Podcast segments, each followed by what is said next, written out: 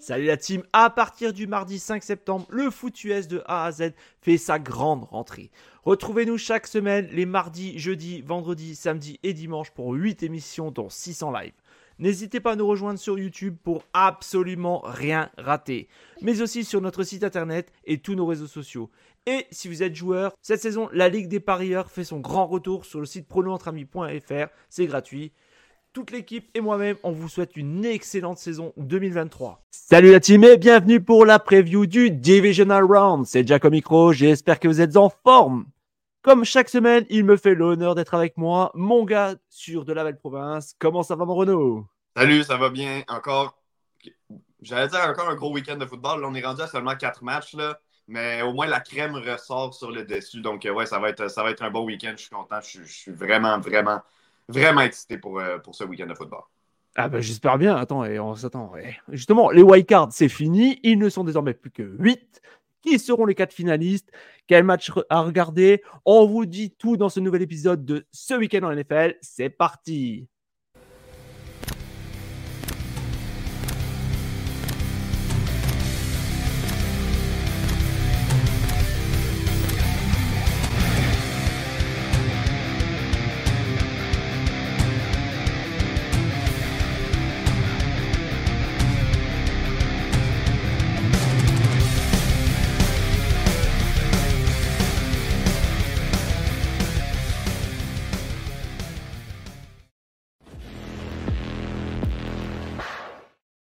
Cette semaine, 4 matchs, le, 4 matchs, 2 le samedi et 2 le dimanche, attaquant donc par la session du samedi à 16h30 sur la côte Est et à 22h30 en France. Premier choc, les Ravens, side numéro 1. Et le retour de bye week face au jeune et surprenant Texan, l'équipe Cendrillon de l'AFC avec le side 4. Alors, moi personnellement, je suis plutôt hype sur ce match, mhm. puisque j'ai mis la note de 4 ballons. Je vois aussi que tu as mis la note de 4 ballons parce que oui, je rappelle que on découvre un peu les notes de chacun. Alors, les, Texans continuent de surprendre. C'est bien coaché, il faut l'avouer. L'attaque a réussi à déjouer la terrible défense de Cleveland. Il y a de la qualité. Est-ce que toi, comme moi, tu sens le haut potentiel de cette game? Oui, absolument. Euh, je le sens. C'est un des matchs où malheureusement, on, je me garde, on dirait, un droit de réserve au sens qu'il y a peut-être un scénario où les Ravens vont juste aplatir les Texans puis que l'histoire Cendrillon dont tu parles euh, se terminera, le fameux euh, carrosse qui redevient une citrouille euh, très rapidement. mais j'ai pas l'impression que c'est ce genre de match-là qu'on va avoir. Écoute, chez les Texans, en attaque, je pense qu'on le sait là à ce point-ci, tout ce que l'attaque est capable de faire par le bras de, CJ Stroud en plus. Mais il ne faut pas oublier que le match contre les Browns, oui, l'attaque performait à plein régime, mais à un certain moment, les, Browns étaient encore dans le match à la mi-temps. Il y avait seulement 10 points d'écart. C'est la défense avec les deux interceptions retournées pour des touchés euh, qui a complètement transformé le match là, en, une, vraie rince des Browns. Donc, euh, la défense des Texans, rappelle-toi, en début d'année, c'était un match, elle se présentait, elle faisait bien.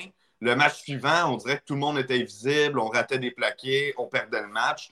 Euh, et dans la deuxième moitié de saison, j'ai même envie de te dire peut-être dans le dernier tiers de la saison régulière, on dirait que la version où la défense est complètement absente n'existait plus. Elle n'a pas connu de gros matchs à toutes les semaines nécessairement, mais il n'y avait plus de match où la défense coûtait la rencontre euh, à l'équipe pour les Texans. Puis dans le match éliminatoire, elle a peut-être sorti son meilleur match, ou du moins ses plus gros jeux de la saison, euh, pour aider l'équipe à gagner. Contre les Ravens, euh, c'est sûr que pour l'attaque, ça va être un peu plus difficile parce que bon, les Ravens ont une, grosse défense. Oui, c'est vrai, les Browns avaient une grosse défense aussi, puis ils sont passés au travers. Mais j'ai comme l'impression que l'attaque des Ravens va être capable de rester sur le terrain plus longtemps, du moins de mieux contrôler le cadran que ce que les, euh, les Browns ont été en mesure de faire la semaine dernière. Je pense pas qu'il va avoir. Oups je pense pas qu'il va y avoir deux interceptions retournées pour des euh, touchés par les Texans dans ce match-là. Euh, je sens quand même l'énorme potentiel de la rencontre. C'est disputé à Baltimore. On le sait l'an dernier, hein, Lamar Jackson était blessé lors des éliminatoires, même il y a deux ans, rappelle-toi. Euh, Lamar Jackson s'était blessé pour une grosse partie de la saison aussi. Cette année, il est le favori pour gagner le titre de MVP. Cette année, il a connu une grosse saison. Il est en santé, même si le reste de l'équipe autour de lui ne l'est pas toujours.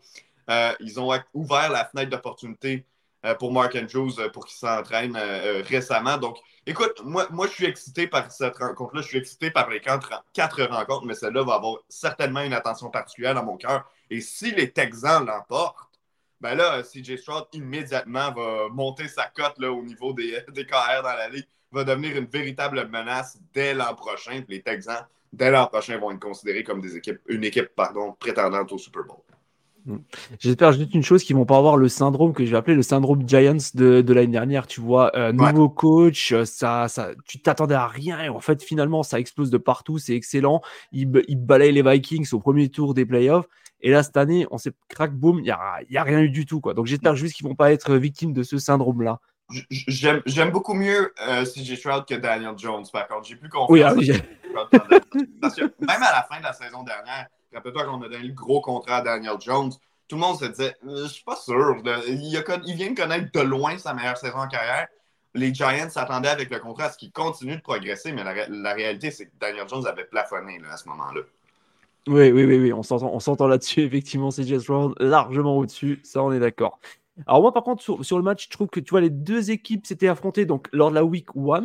Les Ravens l'avaient emporté 25 à 9. Alors, est-ce que ça a un réel impact? Moi, personnellement, pas du tout. Non. Euh, c'était le match de Stroud en tant que dans la NFL, nouveau coach et j'en passe. Face à des Ravens qui étaient quand même notamment plutôt bien établi. Alors, bien sûr, je vais partir sur les Ravens, plus d'expérience que ça soit en termes de coach, de quarterback, de défense. Plus d'un point de vue de saison, les Ravens sont dominants. Et un peu comme les Niners, tu vois, j'ai l'impression que, à moins qu'ils se coulent eux-mêmes, sinon, je ne les vois absolument pas ne pas perdre avant le Super Bowl. Quoi. Ça serait. Euh, il faudrait vraiment qu'ils se sabordent eux-mêmes. quoi. Ouais, je, pense que la meilleure option, c'est facile à dire, là, mais pour les Texans, c'est de prendre une grosse avance rapidement dans le match parce que les Ravens ne sont pas nécessairement équipés pour revenir de l'arrière. Puis là, quand je dis de revenir de l'arrière, tu prends trois possessions d'avance contre les Ravens. Tu me diras que contre n'importe quelle équipe, c'est difficile de revenir d'une avance de trois possessions. Mais pour une équipe comme Baltimore qui aime beaucoup courir avec le ballon, en fait, qui, oui, est capable de passer, on l'a vu cette année, le ballon, mais est-ce qu'ils ont été vraiment mis dans des positions où ils n'avaient pas le choix de passer, où il fallait complètement couper le jeu au sol? C'est pas arrivé souvent là, du côté de, Baltimore cette année, puis je pense pas que ce soit une équipe équipée pour ça. Euh, on dirait que j'hésite à appeler le upset pour le plaisir, mais non, je pense que je vais être raisonnable sur celle-là, puis je vais y aller avec Baltimore. Ouais, oui, je pense que là, sur ce coup-là. Bah, D'ailleurs, tu vois, je voulais pas la sortir cette semaine, la stade-là, mais je viens de voir un truc intéressant. Donc, euh, Baltimore a perdu 4 matchs cette saison. Euh, sur les 4, ils ont perdu trois déjà contre bah, des équipes de leur division et c'était à chaque fois contre trois grosses défenses. Alors euh, maintenant je me rappelle plus exactement, je sais qu'il y en a eu deux contre Pittsburgh notamment. Ouais. Il y en a eu un autre, alors je sais qu'ils en ont perdu un contre les Colts, ils en ont perdu un autre aussi. Et euh, trois des quatre matchs, en tout cas, c'était des matchs vraiment contre des big défenses. Quoi. Donc je pense que ça pourrait vraiment être le. Et c'est contre Cleveland, voilà. C'est contre Cleveland. Donc je pense que ça pourrait avoir un impact, mais contre des Texans encore jeunes et tout, euh, non, là, j'y crois pas. J'y crois pas. J'y crois pas du tout. On s'entend sur celle-là. Écoute, ce serait, spectaculaire. Je souhaite, je souhaite que les Texans soient dans le match. Hein. Je, souhaite qu'ils nous offrent un bon match. Même que j'aimerais, je détesterais pas de voir les, les Texans gagner puis causer la surprise. Puis combien de fois est-ce qu'on a vu l'équipe, ou dans le temps qu'il y avait deux équipes par conférence, là, qui avaient des semaines de congé, mais voir les équipes en congé revenir du congé puis être surpris par une équipe Cendrillon, justement. Euh, c'est arrivé à quelques reprises là, au cours des dernières années. Euh, je, pense que ce ne sera pas sur ce match-là. Mm, ouais, surtout, je crois que les deux dernières saisons, les deux équipes qui avaient le side one en NFC et en AFC étaient à chaque fois au Super Bowl, il me semble de mémoire. Ah oui, ok. Euh, Ouais, donc euh, ça reste d'être dur. Jamais 203 comme on dit chez nous. Allez. Second match et direction la Californie. Rendez-vous à 20h15 sur la côte Est et à 2h15 en France. À chaque fois, je le dis, bande de vénards. Les 49ers, numéro 1 en NFC, accueillent les Packers, numéro 7 et surprenant vainqueur des Cowboys la semaine dernière. Alors, personnellement, c'était le match que j'ai mis à 5. Vous connaissez tous mon coup de cœur pour les 49ers et leur jeu. Puis, force est de constater quand même que Gribet réalise de plus en plus souvent de très bons matchs. Il y a des bons points, il y a de bons joueurs. Maintenant, alors Renaud, est-ce que les Packers ont réellement une chance face à l'ogre de la Californie? Je pense que oui, puis c'est surprenant parce que rappelle-toi, à l'ère de Aaron Rodgers, les 49ers avaient le tour des Packers. Ils, les éliminaient pratiquement toujours des éliminatoires quand ils se croisaient. Bon match, mauvais match, ça terminait toujours du côté des Niners. Euh, puis le match de la semaine dernière a vraiment convaincu beaucoup de gens, je pense, du côté euh, de Green Bay. Jordan Love, euh, on a parlé de CJ Stroud qui a été exceptionnel dans son match contre les Browns, mais Jordan Love a été excellent aussi contre, contre les Cowboys. Ils ont tout simplement jamais laissé la chance aux Cowboys de revenir dans le match. Mis à part à la fin, tu me diras où on a sorti les partants puis les Cowboys se sont mis à marquer des points. Mais dans les faits, il était trop peu, trop tard. L'attaque en rajoutait. Puis quand on est arrivé en deuxième demi, on s'est dit, bon, les, euh, les, les, euh, Cowboys vont se tenter un, gros retour. Ben, on a continué à piler les points, piler les points, piler les points. Euh, donc, pour les Packers, ça a peut-être été le match le plus impressionnant. En fait, assurément, ça a été le match le plus impressionnant de toute leur saison. Maintenant, est-ce qu'ils peuvent le faire deux semaines de suite? Est-ce qu'ils peuvent le faire contre une équipe avec la confiance des 49ers?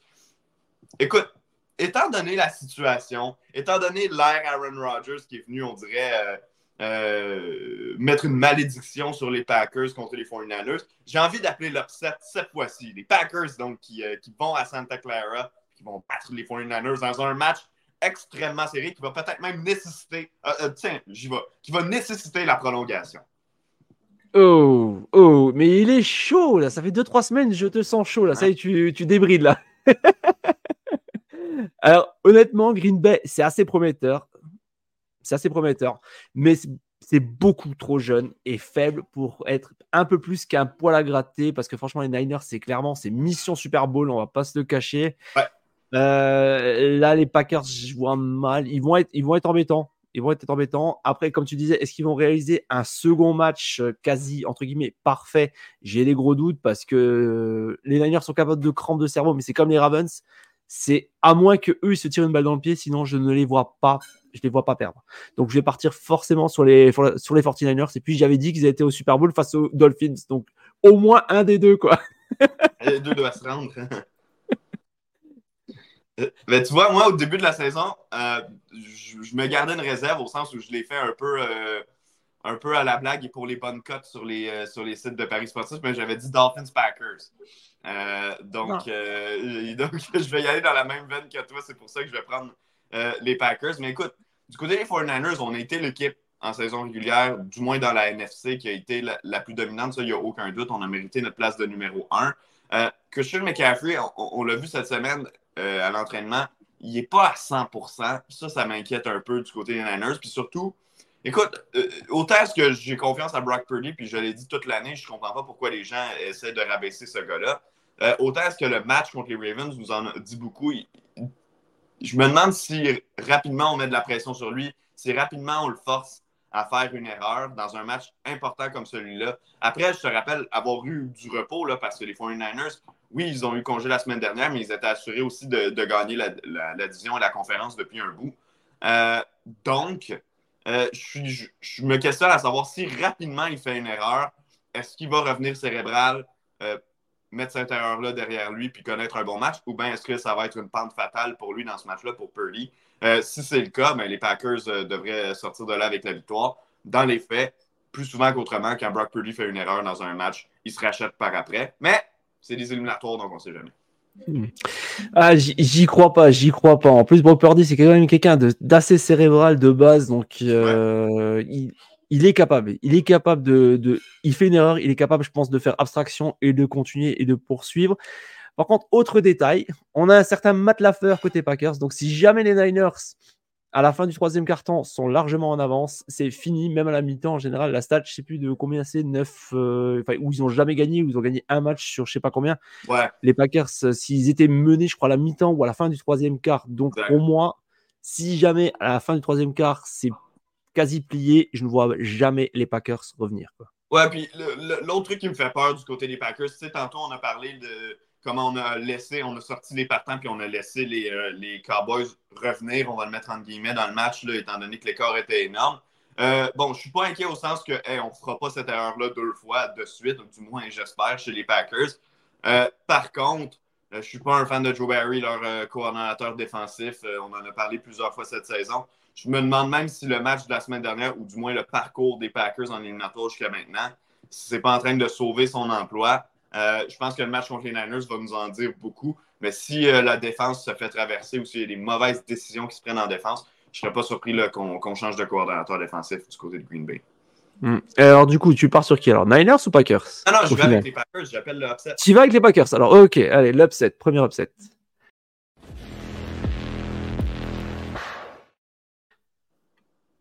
On poursuit avec les deux matchs du dimanche, direction le Ford Field Stadium de Détroit où les Lions numéro 3 accueillent les Bucks numéro 4. Alors, selon toi, même si c'est passé de peu la semaine dernière, est-ce que Détroit ne serait pas, peut-être, ne se serait-il pas enfin libéré d'un certain poids? Alors, ah, ça, c'est sûr et certain. La saison est déjà une réussite du côté de Détroit. Par contre, est-ce qu'on peut être rassasié de ça, la jeune bande des Lions euh, menée par Dan Campbell qui va encore être à domicile, qui va encore remplir le Fort Field, qui sera probablement encore plus bruyant que la semaine dernière? Euh, moi, j'ai l'impression que cette équipe-là euh, ne serait pas du genre parce que, tu sais, il y a des équipes, des fois, on dirait quand on voit une progression, on se dit, ben, on est satisfait, on lève un peu le pied de la pédale, puis on arrête. J'ai pas l'impression que les Lions soient ce genre d'équipe-là. Du moins, quand tu as Dan Campbell comme entraîneur, tu peux avoir bien des défauts comme équipe, mais je pense pas que celui-là, celui d'être rassasié, celui de ne pas avoir faim avant un match, en plus, un match éliminatoire devant tes partisans, je pense que les Lions vont être gonflés en bloc. Je pense qu'ils vont encore une fois connaître un gros match. Puis la vérité, c'est que selon moi, les Buccaneers ne sont pas meilleurs que les Rams. Euh, donc, euh, je ne vois pas nécessairement le défi comme étant plus grand. Ceci étant dit, va bien sûr falloir se méfier de cette équipe-là des Buccaneers qui a connu un gros match contre les Eagles la semaine dernière. Bon, on, ne portait pas en cœur personne les Eagles à ce point-ci de la saison. On savait tous les difficultés qu'ils avaient. Même que moi, je les avais comme négligés. J'avais pris les Bucks dans ce match-là. Euh, par contre, le jeu au sol a été efficace du début à la fin. Euh, mais les Lions ne rateront pas autant de plaqués que les Eagles. Donc, pour cette raison-là, euh, j'ai de la difficulté à me pencher du côté des Bucks. Ça va être un bon match, mais je vais y aller du côté de Détroit encore une fois, qui va poursuivre son chemin jusqu'en finale d'association. Hmm. Et pour ceux qui nous écoutent juste en audio, moi j'ai mis une note de 3, toi tu as mis une note de 4.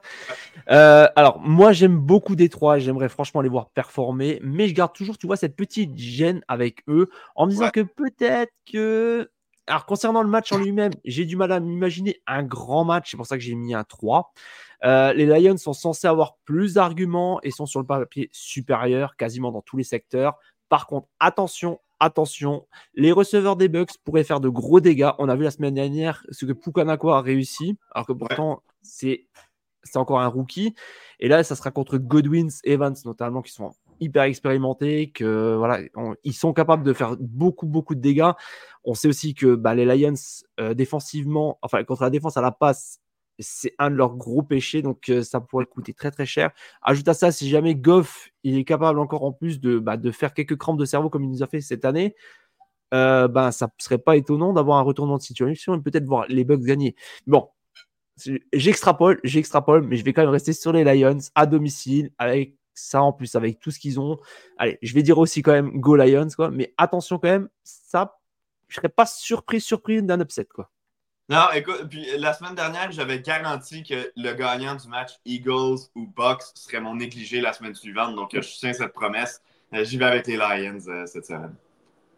Ouais, je crois qu'en plus on avait parlé tous les deux les Bucks la semaine dernière. Ouais, ouais, ouais, ouais, exact. Je crois, ouais, ouais, je crois, je crois. J'avais hésité pour les Cowboys, je me rappelle, je me suis dit non, pas, pas, pas, face aux Packers, je dis face aux 49ers. ça, ça, ça, a raté dès le début. exact. moi, j'ai eu Bills, j'ai eu les Buccaneers et tous les autres matchs, je me suis trompé, donc euh, ça va. Ouais, ouais, je crois que j'ai dû faire un aussi, un ou deux, je sais plus exactement. Et on termine avec le quatrième duel. Les Bills numéro 2 dans l'AFC face aux Chiefs numéro 3. Un classique, me direz-vous, mais un classique qui, cette saison, ne me hype pas du tout, contrairement à toi. Toi, tu as mis un 5, moi, j'ai mis un 3. Est-ce que, selon toi, le duel entre Pat le et Josh Ballen te vend plus de rêves? Visiblement, oui. Moi, pas du tout, mais je m'expliquerai après. Vas-y. C'est l'affiche de la semaine, Jack. Rien de moins. C'est l'affiche de la semaine. Euh, les Chiefs contre les Bills, ils se sont affrontés plutôt euh, cette saison. Ils se sont affrontés mille et une fois au cours des dernières saisons. Ce sont toujours des bons matchs entre ces deux équipes-là. Je comprends ce que tu veux dire en termes de. Il n'y a pas le même ce qu'on appelle le firepower entre les deux équipes. Ce ne sera pas nécessairement une guerre de bras entre Josh Allen et Patrick Mahomes directement. Je pense que le duel, il est beaucoup plus entre l'attaque des Bills et la défense des Chiefs. Euh, mais je ne cracherai jamais sur ce genre d'affrontement-là. Je sais que les receveurs n'ont pas fait de jeu de la saison du côté des Chiefs, mais dans un match aussi important, dans un, scénario éliminatoire, j'ai comme l'impression que ça pourrait changer du côté de, de, Kansas City, qu'on pourrait réussir. Pas besoin d'étirer le jeu tout le long de la partie, mais un, deux longs jeux, pourquoi pas un, ou deux gros jeux importants de la part des, euh, receveurs de Kansas City. Euh, le match va être disputé à Buffalo, bien sûr. Euh, ça, c'est sûr que ça fait toute la différence. Au cours des dernières années, toujours ces matchs-là étaient disputés à Kansas City. Je parle de matchs éliminatoires. En fait, euh, je veux pas dire. je sais que je dis pas n'importe quoi. C'est le premier match éliminatoire de Patrick Mahomes sur la route. Donc, la première fois qu'il ne se jouera pas à la maison dans un match éliminatoire. J'ai hâte de voir comment il va réagir dans ce scénario-là. Mais honnêtement, euh, est-ce que, je vais vraiment cracher sur Patrick Mahomes ou me dire Ah, j'ai pas confiance en lui parce qu'il joue un match sur la route? je pense qu'on connaît, connaît ce joueur-là assez bien pour savoir que c'est pas son genre de, se laisser tomber dans ces euh, moments-là. Puis Bills, la semaine dernière, autant est-ce que par moment, ils ont eu l'air d'une équipe dominante, puis Josh Allen a fait des très, très, très gros jeux dans ce match-là contre Pittsburgh. Entendons-nous, si ce n'était pas de George Pickens qui donnait un ballon gratuitement aux Bills en début de match, euh, le match aurait été beaucoup plus serré, puis je ne suis pas certain que l'issue aurait été la même. Je pense qu'on a profité de certains je vais dire bon chanceux, c'est peut-être pas le bon terme, mais certains, certaines maladresses de la part euh, de, Pittsburgh, qui était une équipe beaucoup moins expérimentée, entendons-nous, euh, en, termes d'éliminatoire. Mais je pense qu'on a profité de certaines largesses pour se sauver avec ce match-là. Je suis pas certain que ça aurait été le même genre de match si les Steelers n'étaient pas eux-mêmes tirés dans le pied. Euh, je vais prendre les Chiefs sur la route pour gagner ce match-là. Est-ce que c'est moi qui est un hater des Bills? Peut-être. Euh, mais euh, je, crois en Kansas City. Ils ont une grosse défense. Ce sera l'équipe à battre. Euh, ça reste l'équipe à battre, selon moi, dans, dans l'AFC, étant donné leur réputation. Donc, tant qu'ils ne seront pas tombés, personne ne pourra, pourra clamer ce fameux titre-là. Donc, je pense que les Chiefs vont aller à Baltimore la semaine prochaine. D'accord, d'accord. Écoute, moi personnellement, comme tu l'as dit, Buffalo sera à domicile. Ils ont remporté le dernier match face à Kansas City, c'était en décembre. Alors, est-ce que Josh Allen sera capable de refaire un match sans faire d'interception? La réponse est non. Aura-t-il le soutien nécessaire de son attaque? Pour moi, non, parce que Stephen Dix n'a pas été transcendant la semaine dernière. Euh, d'ailleurs, mis à part Josh Allen lui-même, il n'y a eu personne en termes de stats. Cook a aidé un peu, mais niveau receveur, il n'y a personne qui a fait plus de 60 yards. Mon cœur de pronostiqueur va plutôt aller partir sur bah, Muppets, Pat le Muppets, avec la folle choucroute, comme j'aime l'appeler maintenant. C'est son nouveau pseudo.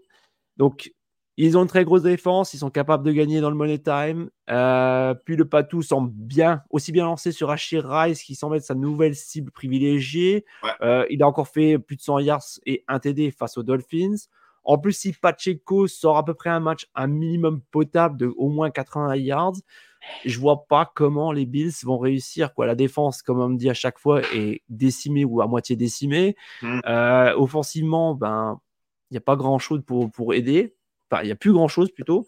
Donc non, je vais partir, je vais, je vais te joindre là-dessus. Je vais, je vais partir aussi, sur, euh, je vais partir sur les Chiefs également. Ouais, ben, je pense que c'est, je pense que c'est la bonne décision dans, dans ce match-là, Jack. Euh, je ne suis, pas convaincu par Buffalo. Je sais qu'ils ont connu une grosse deuxième moitié de saison, mais on dirait qu'on trouve encore des moyens de laisser nos adversaires être dans le match. Puis contre certaines équipes, ça peut fonctionner, mais en éliminatoire contre Kansas City, ça ne peut, peut pas exister ce genre d'erreur-là. Donc, euh, pas le choix. Moi, moi j'y vais avec euh, Kansas City. Mais je, le répète, c'est mon affiche de la semaine. Je pense que ça va être un excellent match. Ah, tu vois, je suis pas convaincu. Là, justement, je les trouve euh, beaucoup plus faibles que les autres années, les deux équipes. Donc euh, voilà, je te rejoins pas là-dessus, mais bon, on verra. Un ou deux aura raison normalement. exact. et voilà, on a déjà fini cette nouvelle preview et j'aimerais d'abord que l'on revienne. Alors, je vais remettre le couteau sur la plaie, je m'excuse, mais bon, on va revenir sur la défaite de Miami. Toi qui es fan de la franchise, oui, je suis désolé, mais j'aimerais avoir ton analyse du match. Qu'est-ce que tu en as pensé? Ben, écoute. Euh, c'est douloureux, je sais. Ouais, ouais, non, mais écoute, on en avait parlé la semaine dernière. La défense était décimée, mais vraiment décimée au point où on a signé des joueurs la semaine même pour, la semaine même pour les faire jouer. Euh, mais le pire, c'est que oui, bon, il y en a eu des erreurs en défense dans ce match-là. Évidemment, il y en aura dans tous les matchs, puis surtout avec une équipe décimée comme ça. Mais pour moi, c'est pas la défense qui est à blâmer dans ce match-là, c'est l'attaque qui n'a absolument rien fait. Écoute, la température qui était absolument dangereuse, là, on va le dire à ce point-là, le casque de, Patrick Mahomes qui a fendu euh, en recevant un coup. Donc, euh, oui, c'était un climat difficile dans lequel aller jouer pour Miami. Oui, il y avait des blessés et tout. Puis oui, on affrontait une excellente défense puis une bonne équipe en Kansas City. Mais pour moi, la performance n'était tout simplement pas à la hauteur. Ça, c'est très, très transcendant, très, très euh, révélateur de la fin de saison des Dolphins qui, on se rappelle au début de l'année, hein, on dirait qu'on parle encore du match de 70 points contre les Broncos de Denver, mais c'est plus cette équipe-là. L'attaque était beaucoup moins créative, beaucoup moins explosive au cours des dernières semaines. Bon, Jalen Waddle était blessé, euh, banged up. Euh, Tyreek n'était pas à 100% non plus, puis ça a apparu dans le match. Mais je commence à avoir des questions au niveau de, de Tua, pas au niveau de la prise de décision, mais vraiment, on le voit que c'est un carrière qui n'est pas capable d'étirer le jeu. On voit que c'est un carrière avec son bras. On voit que c'est un carrière qui n'est pas très mobile non plus. Donc, difficulté à, sortir de la pochette, à étirer le jeu avec ses jambes, mais aussi à aller chercher des verges avec ses jambes. Puis, je ne suis pas en train de dire que c'est un mauvais carrière. Pour moi, il est au-dessus de la moyenne. C'est un carrière partant au niveau de la NFL. Mais pour aller gagner un Super Bowl, on dirait qu'il manque quelques outils dans son coffre euh, qui fait en sorte que ben, peut-être qu'une année où il va avoir une équipe extraordinaire avec euh, la meilleure défense de la ligue, puis une bonne ligne à l'attaque, puis un bon entourage en termes de receveurs porteurs de ballon, peut-être que ça pourrait marcher, mais on dirait que je n'aurais pas envie de parier sur lui pour prendre les choses en main dans un gros match. Puis dans ce match-là, l'équipe avait besoin que lui prenne les choses en main, puis il n'a pas été capable de le faire. Euh, tu me diras que c'est un match, c'est correct. Est-ce qu'ils vont poursuivre l'expérience toi? Moi, j'ai l'impression qu'à court terme, oui. Euh, est-ce que c'est la solution à long terme si cette équipe-là a vraiment l'objectif de gagner un Super Bowl? Je ne suis pas certain, malheureusement. Eh ben écoute, justement, tu me lances bien. En plus, on s'est même pas consulté avant. C'est magnifique parce qu'on a entendu parler, on a entendu que l'équipe voulait signer Tua à long terme. Alors, ton ressenti sur le sujet finalement, même si tu l'as un peu de donné, bah est-ce que tu t'es GM, est-ce que tu le signes ou est-ce que tu le signes pas? Ben, c'est parce que ça va coûter cher. Euh, et, je ne suis pas convaincu que c'est l'homme de la situation. Comme je te dis, je ne suis pas inquiet. Je suis convaincu. Tu gardes le même aliment, somme toute. C'est encore une équipe d'éliminatoire. C'est encore une équipe qui peut faire son chemin en éliminatoire. Mais il y a un petit facteur, un facteur X qui n'est pas là avec toi. Comme je te dis, pas capable de se déplacer avec le ballon, pas capable de courir avec le ballon en cas d'urgence. Sérieusement, au cours de la saison, si c'est arrivé cinq fois, c'est beau qu'il va chercher cinq verges avec une course. Euh, euh, donc, personnellement, je ne le ferai pas. Je, comprends le principe de aussi, on veut établir un certain standard au, sens où on se dit si on n'a pas une vraie solution pour le remplacer, euh, on ne va pas s'en débarrasser puis mettre Mike White ou n'importe qui au poste de carrière. Mais je pense que l'équipe doit évaluer ses options en termes de transactions, de marché des joueurs autonomes, mais aussi au repêchage à savoir est-ce qu'on a un KR qui pourrait potentiellement nous amener plus haut à un autre niveau? Euh, et, si c'est le cas, mais on a vu ce que les Dolphins sont capables de faire en termes de créativité en attaque. Imagine si la longue passe était fréquemment dans leurs options, parce que là, ça l'était, mais seulement contre les couvertures 0 ou les couvertures 1 où on lançait à Terry Hill qui était complètement seul. Mais est-ce qu'on est capable de décocher une passe précise dans les zones profondes, euh, un, vrai boulet de canon? La réponse est non, là, présentement, avec toi. Hmm. Après, c'est vrai qu'on lui avait reproché de se blesser souvent. Là, cette année, il s'est pas blessé. Il s'est pas blessé de la saison. voilà, c'est pas blessé. Il s'est pas blessé. Donc, c'est vrai que c'est peut-être pour ça aussi qu'on lui a dit évite peut-être de, de, courir pour peut-être éviter de te blesser. Après, je crois qu'il est dans sa quatrième, euh, quatrième année de contrat. Là. Il vient de finir sa quatrième année, il me semble. Exact. Ouais, donc moi personnellement, si j'étais GM, je le ferais, euh, bah, je lui ferais signer sa, sa cinquième euh, année optionnelle avant de pouvoir réellement l'évaluer, quoi, parce que je suis d'accord avec toi. Moi, j'ai une gêne aussi là-dessus. Et euh, je pense qu'il doit quand même, allez, on va dire, je vais être gentil, au moins 25% de, de ses yards, à notamment Tyreek Hill et à Jalen Waddle, même si Jalen Waddle a été aussi Ouais, non, mais j'ai été généreux parce que je me dis peut-être avec d'autres bons receveurs, ça irait aussi. Mais euh, voilà, je dirais 25%, mais je pense même 25, voire 50, voire plus, quoi. Mais euh, voilà, moi c'est vrai que ça me, ça me dérange encore et personnellement je, je maintiendrai encore cette cinquième année euh, avec euh, au cas où je me dise bon bah, au, pire on part sur la draft, tant pis, ou on part sur la free agency où vraiment on essaie de négocier au mieux pour pas avoir un contrat complètement délirant de 50 millions par an quoi. Non exact, non on est complètement d'accord, surtout que si tu offres ce genre de contrat-là, ben là ça va complètement amputer le reste de ton équipe où tu vas devoir faire des choix à certaines positions. Puis on sait que les Dolphins, au cours des dernières années, ils ont dépensé beaucoup d'argent sur beaucoup de joueurs. Donc, euh, avant de s'engager dans un commitment à long terme, peut-être peut y réfléchir encore. Merci pour ces précisions. Je voulais absolument avoir ton avis, même si je sais que c'est remis un peu le couteau dans la plaie. Je m'en excuse. je m'attendais aussi à une victoire. J'espère aussi une victoire, mais bon. Voilà, ça sera peut-être l'année prochaine. Euh, en tout cas, Renaud, est-ce que tu peux nous dire, est-ce que cette semaine, on aura le plaisir de t'entendre sur les ondes de RDS Non, pas du tout. Je travaille de nuit sur le, tennis au Australian Open, donc euh, je vais être confortablement dans mon salon avec une bière. Merci à toi d'être, euh, d'avoir participé encore une fois. C'est toujours un plaisir. Ben, merci à toi d'avoir été. Et merci à tous d'avoir suivi cette nouvelle preview. N'hésitez pas à nous poser vos questions, à partager la vidéo, à liker. Enfin, bref, vous connaissez le principe. On vous donne rendez-vous la semaine prochaine pour la nouvelle preview. Ça sera cette fois-ci les finales de conférence. On vous souhaite une bonne semaine de mon match et à la semaine prochaine. Sur ce, ciao la team. Salut tout le monde.